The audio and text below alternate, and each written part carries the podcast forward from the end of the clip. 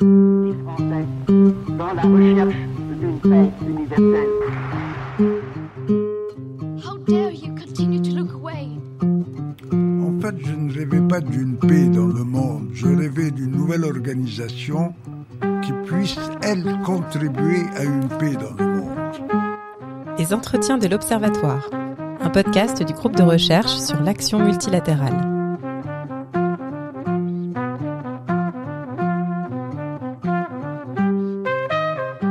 Bonjour à toutes et à tous, bienvenue dans les entretiens de l'Observatoire du multilatéralisme et des organisations internationales, un podcast qui vous est proposé par le GRAM, le groupe de recherche sur l'action multilatérale.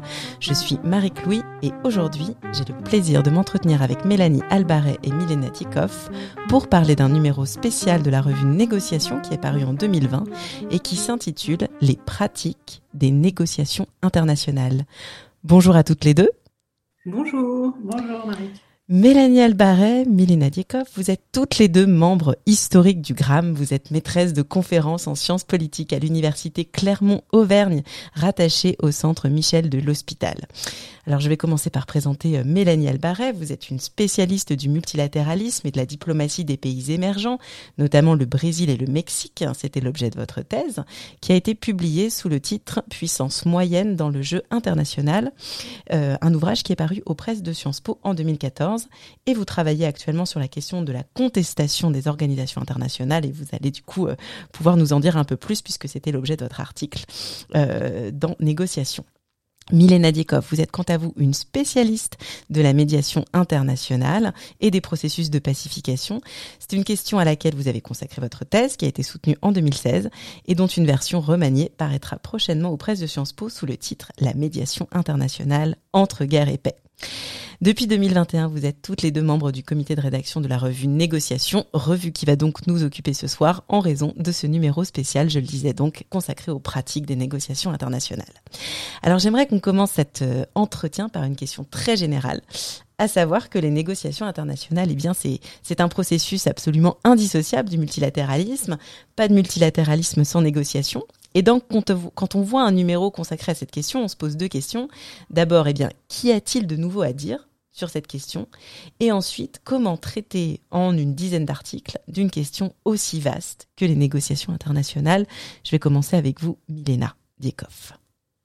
Alors, merci euh, Marie-Louis euh, pour euh, ces premières questions. Alors, c'est vrai que la, nouveauté, elle n'est pas forcément sur la thématique, bien que néanmoins dans la littérature en langue française, il n'y a pas nécessairement beaucoup d'ouvrages ou d'articles qui font véritablement de la négociation internationale euh, leur objet principal d'analyse. On a d'ailleurs été étonné, et on, l'est toujours hein, dans notre travail euh, au sein du comité de rédaction de la revue de négociation, du nombre d'universitaires qui nous disent ne pas travailler sur les négociations, alors qu'en réalité, la négociation, elle est souvent très présente, même si de manière euh, non explicite sur euh, leur terrain ou, dans leur recherche. L'originalité du, numéro qu'on propose, elle réside peut-être euh, dans notre volonté finalement de considérer la négociation internationale comme une pratique internationale véritablement ordinaire, ce qui implique plusieurs choses.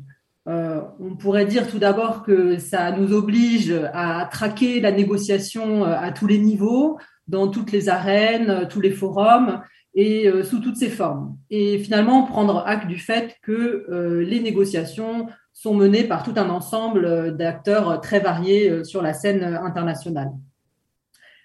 Et on pourrait dire également que même si la négociation elle est très présente dans les enceintes multilatérales, on a, on a bien précisé que dans notre conception de la négociation internationale, la négociation internationale ne se résume pas à la négociation multilatérale. Donc les, acteurs, finalement, négocient euh, à l'international et au sujet de l'international, au sein d'arènes de configurations variées, en, bilatéral, euh, dans des situations euh, locales spécifiques, ponctuelles, ou entre acteurs privés, par exemple. Et le deuxième élément qu'on peut, qu'on peut mettre en avant, c'est l'idée qu'on a cherché aussi dans ce numéro à dépasser une conception de la négociation qui serait fondée uniquement sur une approche en termes de résultats. En gros, une approche qui viserait principalement à rendre compte de la négociation à, l'aune du résultat obtenu, que ce soit un accord de paix, une résolution ou, d'autres choses de ce type, et ce qui implique finalement de, réfléchir en termes de succès ou d'échec, ce qu'on a voulu un petit peu dépasser dans ce numéro. Alors bien sûr, on l'évacue pas totalement, mais euh, à, notre avis, c'était notre point de départ aussi. Euh, il faut dépasser cette lecture en termes de résultats et d'échecs pour mieux comprendre ce qui se joue dans cette pratique sociale euh, que constitue la négociation. je laisse Mélanie enchaîner pour, poursuivre cette réponse. Donc, pour traiter d'un sujet aussi vaste, on a adopté une double démarche. Euh, d'une part, on a essayé de cadrer les contributions au numéro par des questions générales pour inciter euh, chaque auteur et chaque autrice à mettre au cœur de euh, son étude la négociation. Donc ces quatre questions étaient les suivantes. Qui négocie au nom de qui? Donc une question qui porte sur les acteurs. Pourquoi négocier? Pourquoi négocie-t-on Ensuite, une question sur que négocie-t-on, sur l'objet de la négociation. Et enfin, une question sur les limites de la négociation, jusqu'où négocie-t-on. Et d'autre part, euh, on a fait appel euh, aux spécialistes de thématiques et de champs spécifiques pour replacer les négociations dans leur contexte de manière précise et pour éviter donc de rester dans des considérations qui seraient trop surplombantes euh, et générales. Euh, pour vous donner euh, quelques exemples des thématiques qui sont traitées euh, dans ce numéro, on a un travail qui est fait par Carola Cluck sur l'Alliance des petits États insulaires dans les négociations climatiques. Adrien Estève s'intéresse, lui, au réseau d'experts qui participent aux négociations internationales au sein de plusieurs forums qui sont consacrés à la sécurité et au climat. Camille Boutron étudie les rôles des femmes combattantes dans les négociations de paix en Colombie. Samuel Faure analyse comment la Commission européenne, par son travail politique, parvient à se positionner comme un acteur légitime dans les négociations sur l'armement. Mathilde Leloup, quant à elle, questionne les processus de sécurisation du patrimoine culturel commun. Yann Verlin s'intéresse aux négociations humanitaires en Haïti et on s'intéresse également aux négociations humanitaires dans le grand entretien avec Pascal Dodin, qui travaille depuis très longtemps dans l'humanitaire.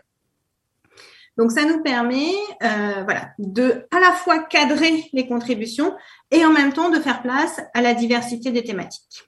Merci, euh, merci beaucoup hein, pour cette euh, présentation déjà assez euh, détaillée du numéro. Je retiens hein, ce que vous dites qui me semble quand même assez intéressant, cette idée de l'ordinaire des négociations, au-delà du caractère souvent un peu spectaculaire des grands sommets, caractère spectaculaire qui souvent s'accompagne aussi du coup d'une sorte de déception permanente, hein, cette idée qu'on n'a jamais assez. Donc je trouve que c'est c'est vraiment assez intéressant de le souligner. Alors Mélanie, vous l'avez dit, hein, il y a des il y a des thématiques très très diverses, donc je vais pas je vais pas les reprendre.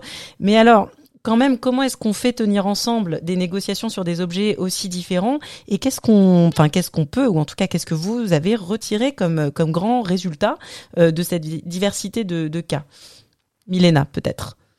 Alors, euh, pour, pour, tenir ensemble euh, ces différents objets, effectivement, et ces différentes thématiques qui sont, on l'a dit, très, très variées, on en revient finalement au cadrage qu'on avait proposé, aux quatre grandes questions que, qu'on, a, qu'on a mises en avant et que les auteurs ont, tous euh, repris d'une façon ou d'une autre dans leur contribution. Et ça visait finalement à, permettre d'analyser les, trames de ces négociations internationales pour en cerner les contours, les règles, les acteurs et, les pratiques. Euh, si on en vient aux, enseignements ou à quelques résultats euh, qui, dépassent donc les, cas spécifiques, on, pourrait reprendre des éléments qui sont proposés dans la conclusion du dossier hein, par Guillaume Devin, euh, et qui met en, évidence des, éléments qui font aussi d'ailleurs écho à, nos propos dans, l'introduction.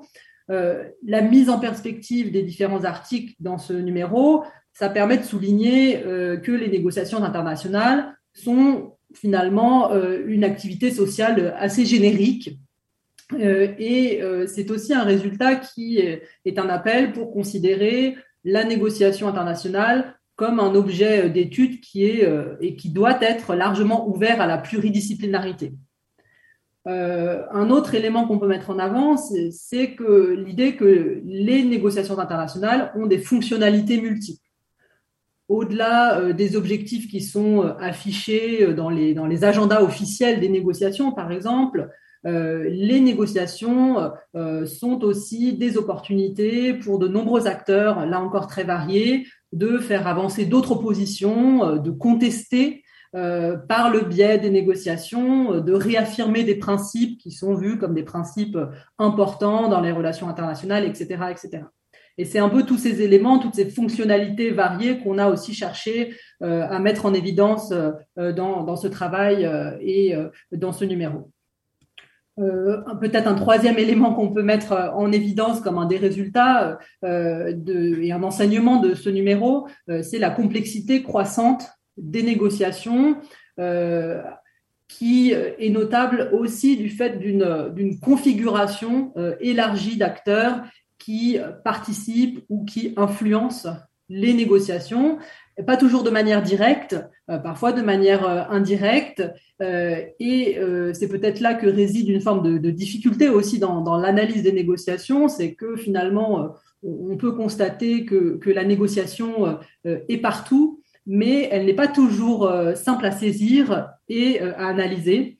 Euh, d'où la nécessité, à notre avis, d'avoir ces études aussi qui sont à la fois contextualisées et pour autant qui nous incitent à réfléchir à, des problématiques plus, plus générales sur la scène internationale.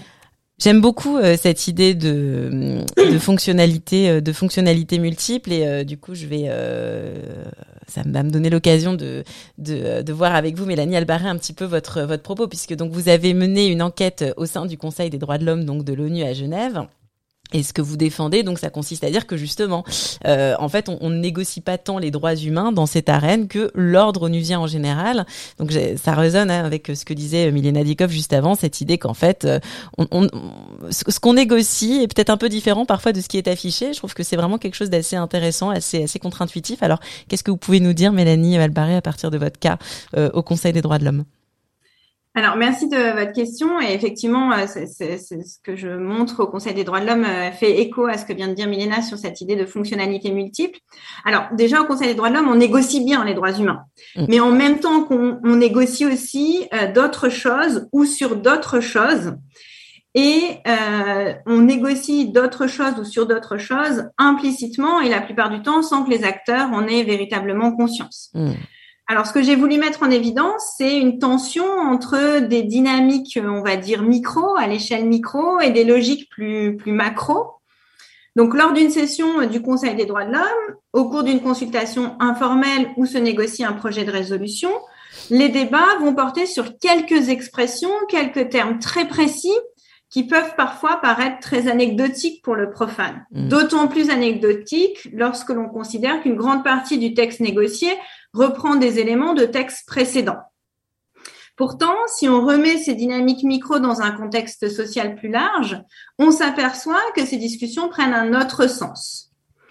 D'abord, ces négociations, elles participent de la définition ou de la redéfinition de l'ordre hiérarchique entre États si on reprend un terme de Vincent Pouliot, cet auteur avait montré que euh, les ordres hiérarchiques sont spécifiques à chaque institution multilatérale, à chaque organisation internationale. Donc l'ordre hiérarchique aux Nations Unies n'est pas identique à l'ordre hiérarchique à l'OTAN, par exemple. Et donc en poursuivant cette analyse, on peut aussi affirmer que l'ordre hiérarchique au Conseil des droits de l'homme n'est pas identique à celui de l'Assemblée générale des Nations Unies. Et donc, dans la négociation de ces expressions euh, très précises, se jouent aussi ces questions de statut entre États. Se pose ensuite la question de l'ordre hiérarchique entre les institutions des Nations Unies. Donc, lorsque des négociations euh, conclues à Genève au Conseil des droits de l'homme sont réouvertes à New York dans le cadre de l'Assemblée générale, on a bien une pratique qui consiste à questionner la place et le rôle de ces deux institutions dans le système onusien. Et la comparaison des débats à New York et à Genève sur une même thématique permet de bien saisir ces tensions micro-macro et de bien faire apparaître ces débats autour du rôle et de la place de chacune de ces instances. Juste pour euh, préciser quand même pour les pour les profanes justement micro macro euh, vous vous le définissez comment? C'est-à-dire c'est les individus et les institutions pour faire euh, court ou c'est plus complexe que ça? Alors, le micro, c'est, on va dire, c'est ce qui se passe de manière très, euh, très fine euh, au niveau des négociations euh, très précises du texte. Et macro, c'est, on va dire, c'est dans un, un contexte, c'est remettre ces négociations très fines et très précises dans un contexte social plus large. Voilà ce que j'entends par micro-macro très, très rapidement. Euh, donc, à côté de ces négociations euh, sur l'ordre hiérarchique interétatique, sur l'ordre hiérarchique entre les institutions des Nations Unies, on a aussi la problématique du rôle des ONG et des sociétés civiles. Le Conseil des droits de l'homme, c'est une institution qui est comparativement plus ouverte aux sociétés civiles que l'Assemblée générale, par exemple. Et c'est aussi une institution dont le travail est particulièrement nourri par les contributions des experts, notamment des rapporteurs spéciaux sur des thèmes spécifiques ou sur des pays. Et l'intégration ou non de leurs propositions dans les projets de résolution interroge sur le rôle de ces acteurs dans les négociations onusiennes et sur le rôle de ces acteurs par rapport au rôle euh, des États. Et enfin, euh, les négociations de ces expressions euh, renvoient aussi aux valeurs. Les Nations Unies reflètent jusqu'à présent une vision libérale du monde et les débats autour de certains thèmes, par exemple les droits des femmes, par exemple la liberté d'association, soulignent des dynamiques de contestation de cette vision libérale. Donc en variant les niveaux d'analyse et en tenant ensemble des échelles distinctes, on peut mieux comprendre la configuration, c'est-à-dire, pour reprendre des termes de Norbert Elias, le jeu toujours changeant que forment les acteurs. Et c'est ce que j'essaie de faire euh, lorsque je parle de ces euh, ordres onusiens. Merci beaucoup euh, Mélanie Albaret de nous donner euh, envie de nous plonger euh, plus avant dans, dans cet article. Je précise aussi que sur le Conseil des droits de l'homme, autant on en parle beaucoup dans les médias, mais c'est pas pour ça que c'est une organisation aussi bien analysée que ça sur le plan sociologique. Mélanie Dikov, je vais vous passer maintenant la parole parce que vous, vous avez signé un article intitulé Que négocie-t-on en Syrie Donc thème ô combien brûlant. Et c'est un article qui met notamment le doigt sur quelque chose qu'on oublie parfois quand on pense à la guerre et au conflit, c'est-à-dire que les négociations sont omniprésentes, y compris euh, dans ces temps de, de, conflit. Alors, à quelles négociations vous êtes euh, plus particulièrement intéressé? Et puis pour reprendre votre problématique de la fonctionnalité, euh, à quoi est-ce qu'elles servent Et quelle est aussi peut-être la, la, place du multilatéralisme hein, dans, dans, ce processus dont on a vraiment l'impression, justement, vous le disiez au début, que si on analyse en termes de succès et d'échec, que tout cela n'a pas servi à, à grand-chose? Euh, oui, alors en effet, euh, vous avez raison. Euh, mon idée de départ pour cet article, c'était bien de réfléchir à ce que l'on peut continuer à négocier alors même que la guerre se poursuit dans le même temps sur le terrain et de manière très violente dans, le cas, dans le cas syrien. dans le cas syrien, on note en effet que des négociations de nature différente ont lieu, même si bien sûr elles sont parfois entremêlées. Euh, donc j'explique un petit peu. Euh, on peut parler tout d'abord euh, de négociations qu'on pourrait qualifier d'humanitaires, dont l'objectif peut être avant tout la mise en place d'assistance humanitaire pour les populations qui sont des populations dans, dans le besoin. Et certains acteurs humanitaires peuvent considérer alors qu'ils ont besoin d'entrer en contact avec les autorités politiques et militaires, parfois au plus haut niveau, pour tout simplement euh, négocier euh, l'espace nécessaire euh, à leur fonctionnement. On a aussi des négociations que l'on pourrait qualifier a priori de, de politiques dans le sens où elles visent plus généralement à permettre une solution politique plus globale du conflit et donc visent à chercher un terrain d'entente entre les parties en conflit. Et euh, ce qui est intéressant de noter, c'est que les, acteurs qui participent à, ces négociations euh, peuvent alors jouer sur le volet de la négociation tout en continuant euh, à s'impliquer aussi parfois militairement. On peut prendre l'exemple de, la Russie, par exemple, qui est un État qui a pu être impliqué dans certaines négociations et notamment des négociations assez importantes, tout en étant un allié, y compris sur le terrain militaire, du régime d'Assad. Et du coup, ça peut un peu brouiller d'ailleurs les, distinctions, la distinction entre des moyens pacifiques de résolution et des moyens plus coercitifs qu'on retrouve dans, les conflits euh, armés, bien évidemment. Donc finalement, le, cas syrien, il montre à mon avis qu'il peut y avoir de, multiples raisons de, négocier euh, ou de soutenir un processus de négociation. Euh, on peut en effet voir qu'il y a des négociations qui peuvent réellement avoir pour objectif de réfléchir à un nouveau cadre politique, de réfléchir à une nouvelle constitution pour, la Syrie euh, ou pour acheminer euh, l'aide humanitaire. Mais euh, certains acteurs peuvent aussi chercher par le jeu des négociations à conforter des positions militaires ou à réaffirmer des principes euh, comme par exemple le principe de la souveraineté de l'État ou de l'intégrité euh, territoriale, alors que d'autres acteurs vont mettre en avant, notamment pour ce qui est des acteurs humanitaires ou de certains acteurs humanitaires, eh bien les principes euh, qui gouvernent l'aide humanitaire, comme par exemple l'impartialité dans l'attribution et dans l'acheminement de, de l'aide humanitaire. Il faut quand même rappeler que bien sûr ces objectifs, ces fonctions des négociations vont évoluer dans le temps euh, notamment lorsqu'on est face à un conflit qui est aussi long que le conflit euh, syrien. Et euh, ces objectifs, ces fonctions des négociations vont bien sûr aussi évoluer en fonction des rapports de force sur le terrain et entre les acteurs politiques. Pour ce qui est de, la deuxième partie de la question, euh, euh, par rapport aux, acteurs euh, multilatéraux, c'est vrai que dans, l'exemple syrien, l'ONU est un, acteur multilatéral qui est peut-être le plus notable sur ce dossier, même si sa position est paradoxale et aussi souvent critiquée. Euh, on a euh, le processus de Genève qui est mené par un, envoyé spécial du secrétaire général de, l'ONU depuis euh, février 2012.